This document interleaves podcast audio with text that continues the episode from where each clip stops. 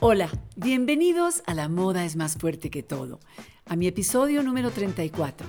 Gracias, gracias, infinitas gracias a todos los que me escriben diciéndome cosas tan bonitas como que de verdad la moda y estos episodios los transforman, los transportan a lugares que ni se imaginaban, inesperados, que siguen los podcasts, que están adictos, fue una de las palabras bonitas que me dijeron. En fin, les agradezco, les agradezco porque yo irrumpo eh, a través de este micrófono, a través de toda la técnica del podcast de La Moda es más fuerte que todo con Jairo Duque, que es la persona que nos ayuda en esto, para que salga perfecto. Gracias. Hoy vamos a volar, vamos a dejar volar la imaginación, porque si no seguimos siendo niños, si no conservamos y alimentamos esa parte infantil de cada uno de nosotros, el mundo actual, la realidad actual, nos puede enloquecer. Es tanto lo que estamos viviendo que no podemos dejarnos afectar de todo lo que está pasando. Ustedes saben a qué me refiero, estamos viviendo épocas convulsas, difíciles, impredecibles, inexplicables, pero todo el derecho tiene la gente de marchar como está marchando, pero la violencia es a la que no tiene ninguna explicación. Entonces, para eso yo creo que se han inventado empresas como Disney, Walt Disney. Yo no quiero explicarles cuántas veces he ido yo, he tenido la suerte de ir a ese parque de atracciones. Mi mamá me llevó cuando tenía 13 años, cuando era en Los Ángeles. Lo conocí por primera vez y fue abrirme la puerta a la fantasía, al mundo de Peter Pan, de la Cenicienta, de Blancanieves. Y eso que estamos hablando de hace muchísimos años. Pero hoy ya es otra cosa, porque la tecnología ha avanzado de una forma que le da rienda suelta con todos esos efectos mágicos y especiales a la imaginación. ¿Por qué voy a hablarles hoy de un tema lúdico? Voy a hablarles hoy de Cruella de Vil.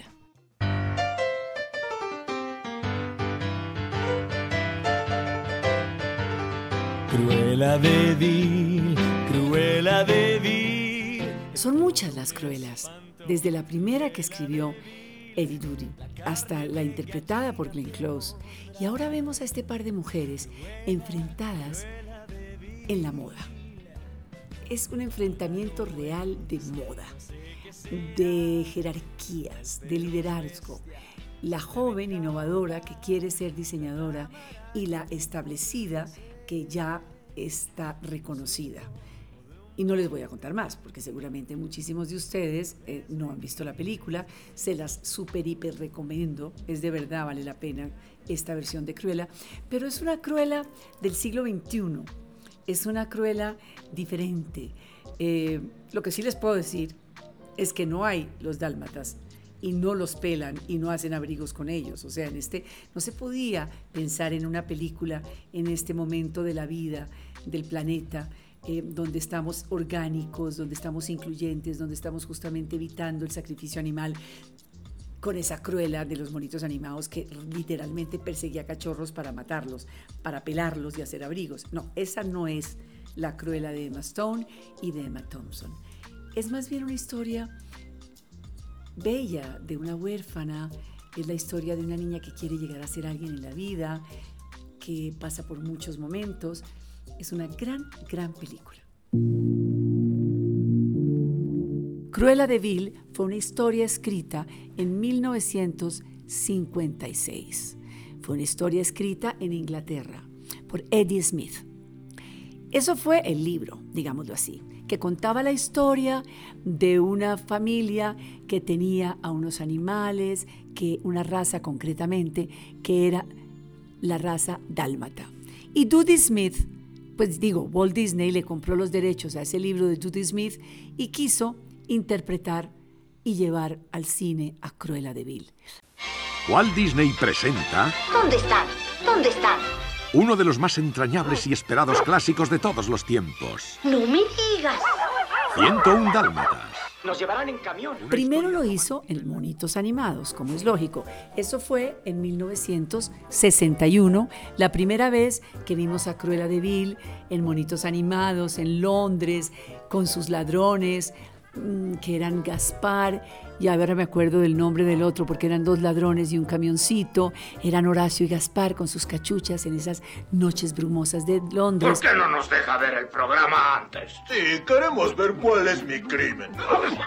Y irrumpen en la casa de esta pareja de recién casados, que eran Jenny, y creo que ahora me acuerdo del nombre de su novio, porque ella era una diseñadora de modas, por lo cual vamos a hablar de eso más adelante, eran Roger y Anita la pareja recién casados que no tenían bebés, tenían una pareja de dálmatas que sí tuvieron perritos y tuvieron justamente 101 dálmatas. Y ahí comienza el drama, porque al otro lado de Londres, justamente en Brick Lane, en Londres, estaba una mala, malísima, recontramala mujer llamada Cruella de Vil. La policía ya anda cerca y por eso tiene que ser esta noche. Hoy la vamos a ver. Hoy se lanza, prácticamente se lanzó hace cuatro días para el mundo. Creo que se lanzó a comienzos del, fin de semana pasado. Se lanzó para el mundo esta película interpretada por dos Emmas. Emma Stone y Emma Thompson, la veterana actriz inglesa que hemos visto en Mary Poppins y que hemos visto en tantas superproducciones, encarna a esta duquesa diseñadora aterradora y luego Emma Stone, la joven actriz de La La Land, que se ha llevado todos los premios, encarna a un personaje que ella se inventa justamente para desbancar a Emma Stone en el mundo de la moda y es Cruella de Vil. ¿Cuál es el trasfondo de esto para que le dediquemos un podcast de, la moda es más fuerte que todo a Cruella de Vil? Mucho. Primero porque es tal vez, y se los digo de verdad, la película sobre moda más alucinante. Vamos a tener a la moda en todo su esplendor, a la influencia de la moda, a la fuerza de la moda, al poder de la moda, a lo que puede transportarnos la moda y a lo que puede transformar a un ser humano la moda, como transformó y convirtió a Cruella de Vil en la villana más villana de todos los tiempos en el mundo del cine, digamos, infantil. Eh, pensemos en una maléfica, pensemos en Espejito, Espejito, quién es la más bella del reino. Eh, pero Cruella traspasa. ¿Por qué? Por su físico, porque entre otras cosas se tiñe el pelo mitad blanco y mitad negro. Dos, esta pitillera. Tres, su Función, su meta, acabar con las pieles de los perritos, de los cachorros, es decir, prácticamente pelarlos en carne viva porque tenía la filosofía que la piel nonata, la, la, piel del recién nacido, del cachorrito, es la piel blanda para poder curtirla después en las curtiembres y tener unos fantásticos abrigos de piel. Ella es una productora de pieles, una coleccionista de abrigos de pieles y entonces toda la historia gira alrededor de los abrigos de piel. Pero bueno, la sensación es que Estela, que es justamente el nombre original de Cruella, nos describe primero en la película una moda callejera de estos años 70 que fueron la, inspiración de Jenny, la diseñadora de todo este vestuario, que es una combinación muy ecléctica de piezas de mercadillos, de, precias, de piezas con elementos punk. Eh, pensamos mucho en Vivian Westwood, que es la creadora del movimiento punk, eh, con su marido. Eh, y la sensación es que Estela también eh, se sumerge en, tiendas de ropa vintage, que es lo que tanto añoran hoy las jovencitas, cuando, cuando esta moda de segunda mano que está hoy tan en el momento y que es tan cool, em, nos remonta a grandes diseñadores como Galeano y de nuevo como Vivian Westwood. Y luego también, pues entonces vemos en esta baronesa que es Emma Thompson, que es a la que Cruella quiere atacar justamente, es la perfección de Balenciaga y de Dior. Son los grandes, grandes vestidos de alta costura, ceñidos en el torso, con unas quillas maravillosas, en encajes, en, en, eh, bordados, en brocados, en tafetás, en fin, definitivamente es una película que ustedes se van a enloquecer. Luego eh, se encuentran estas dos mujeres de una forma pasajera, digámoslo así, en la serie, en la película.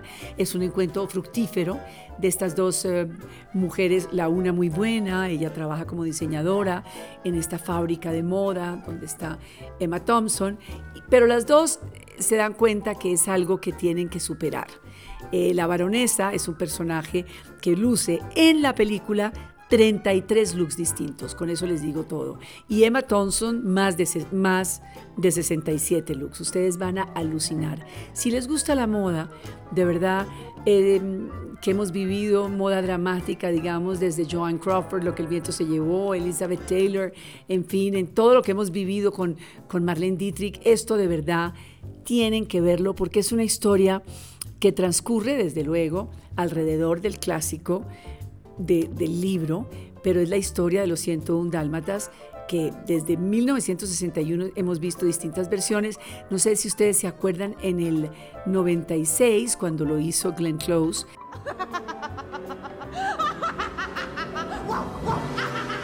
Entre otras cosas fue nominada a un Globo de Oro por su interpretación de Cruella. Pero hay una creatividad de moda, hay una cantidad de elementos, hay mucho, el blanco y negro se va a volver a poner de moda, acuérdense de mí por Cruella de Vil, Halloween va a venir, el disfraz de, de Halloween ya de una vez les digo desde ya, desde mayo, que van a ser justamente o dálmatas o cruelas de vil y estos labios rojos y estas pelucas mitad blanca y mitad negras.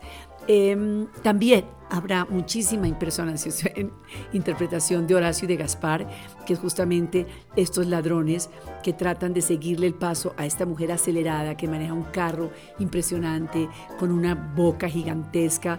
Pero todo esto es el vestuario de Joel Fry y de Paul Walter Hauser, eh, que justamente son grandes diseñadores de, películas y que nos van a traer eh, la vida de, unos personajes que prácticamente uno creería que ya que ya no se volverían a reinterpretar. Hay una de las piezas que quiero referirme, yo sé que hablándoles de esto ustedes algunos habrán visto la, la película, otros no, pero hay un momento de un vestido cuando Cruella se roba los perritos.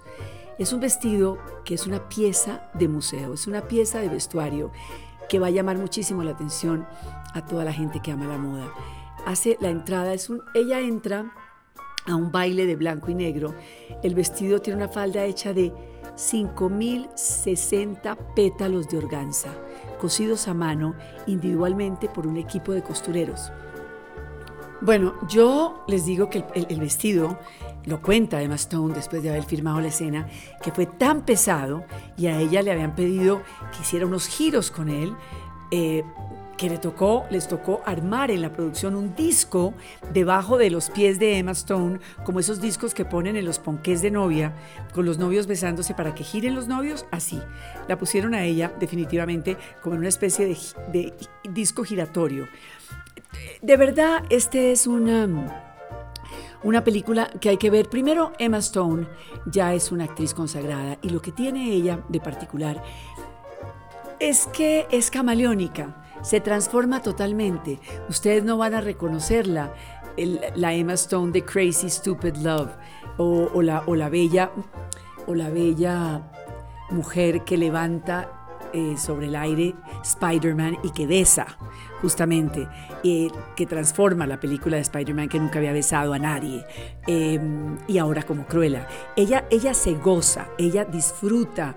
Y entonces, como Emma Stone ama la moda, como la mayoría de las actrices del celuloide, pues entonces se gozó cada cambio de look, que es más de 60 cambios, como les cuento, que entre otras cosas la diseñadora se las midió en la cocina de su apartamento, eh, eh, midiéndole look tras look a ver cómo le funcionaban los colores, cómo le funcionaban las texturas, pero es un bellísimo trabajo de moda. Por eso yo quería traérselos a colación en este podcast diferente, donde tenemos siempre personalidades, donde tenemos diseñadores, donde tenemos toda clase de movimientos de la moda. Pero es que esta película que transcurre justamente en los años 70 y que, y que, eh, que nos trae toda esa época de pieles, tenemos que hablar también de lo que pasa en la moda con las pieles, de la revolución que ha habido desde una Stella McCartney que lleva más de 20 años luchando por erradicar las pieles de las casas de moda, por hacer pasarelas y colecciones enteras con pieles plásticas, con imitación de piel, con pieles ficticias, y ya lo ha logrado. Es decir, la mayoría, hasta ya Alejandro, Alessandro Michele ya anunció a comienzos de este año, en enero, que no solo no iba a tener las presentaciones preestablecidas de colección tras colección, como, como venía haciendo antes tras la pandemia, sino que ahora definitivamente Gucci iba a utilizar pieles eh, de mentira, pieles imitación, pieles que no tengan el sacrificio animal. Y es que a eso teníamos que llegar, se nos hizo tarde en la moda. No tiene por qué haber nunca un sacrificio animal y por eso Stella McCartney ha sido la, banderada de eso en sus carteras, en sus tenis, en, en sus eh, bolsos, desde luego, en sus chaquetas, en sus abrigos. Todo es imitación.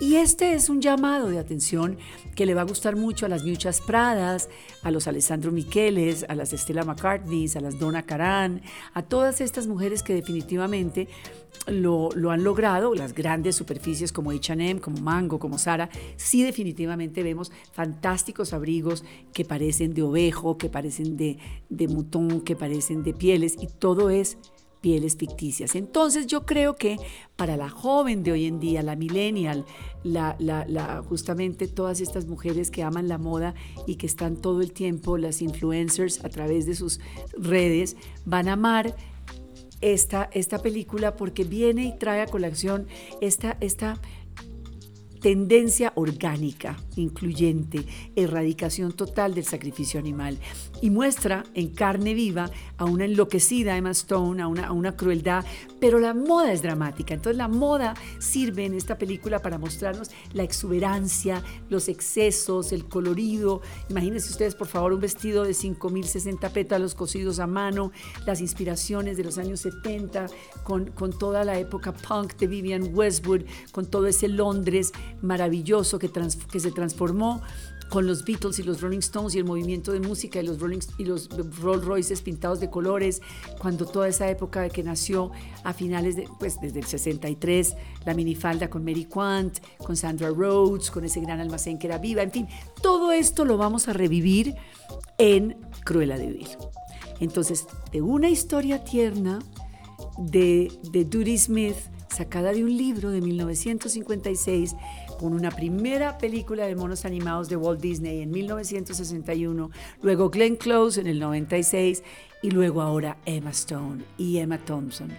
Quería traerles en un jueves distinto una recorderis de que amemos la moda, de que la disfrutemos, de que la moda es lúdica, de que la moda nos transporta en tiempos convulsos, en tiempos adversos, en tiempos difíciles como los que estamos viviendo ahora. Ánimo, ánimo, Nada nos puede poner más felices que pintarnos los labios de rojo, como ese labios rojos de Cruella, y ponernos un sombrero y salir a caminar. Siempre estaré aquí trayéndoles historias diferentes, distintas, con buena vibra, con buenas intenciones y con mucho amor. La moda es más fuerte que todo. La ves venir y crees que es el diablo, pero al llegar tendrás que admitir gran error estás pues ya de cerca ves que Cruella es mucho peor que Satanás. Humana no es, no sé qué será y cuál feroz bestia se debe enjaular.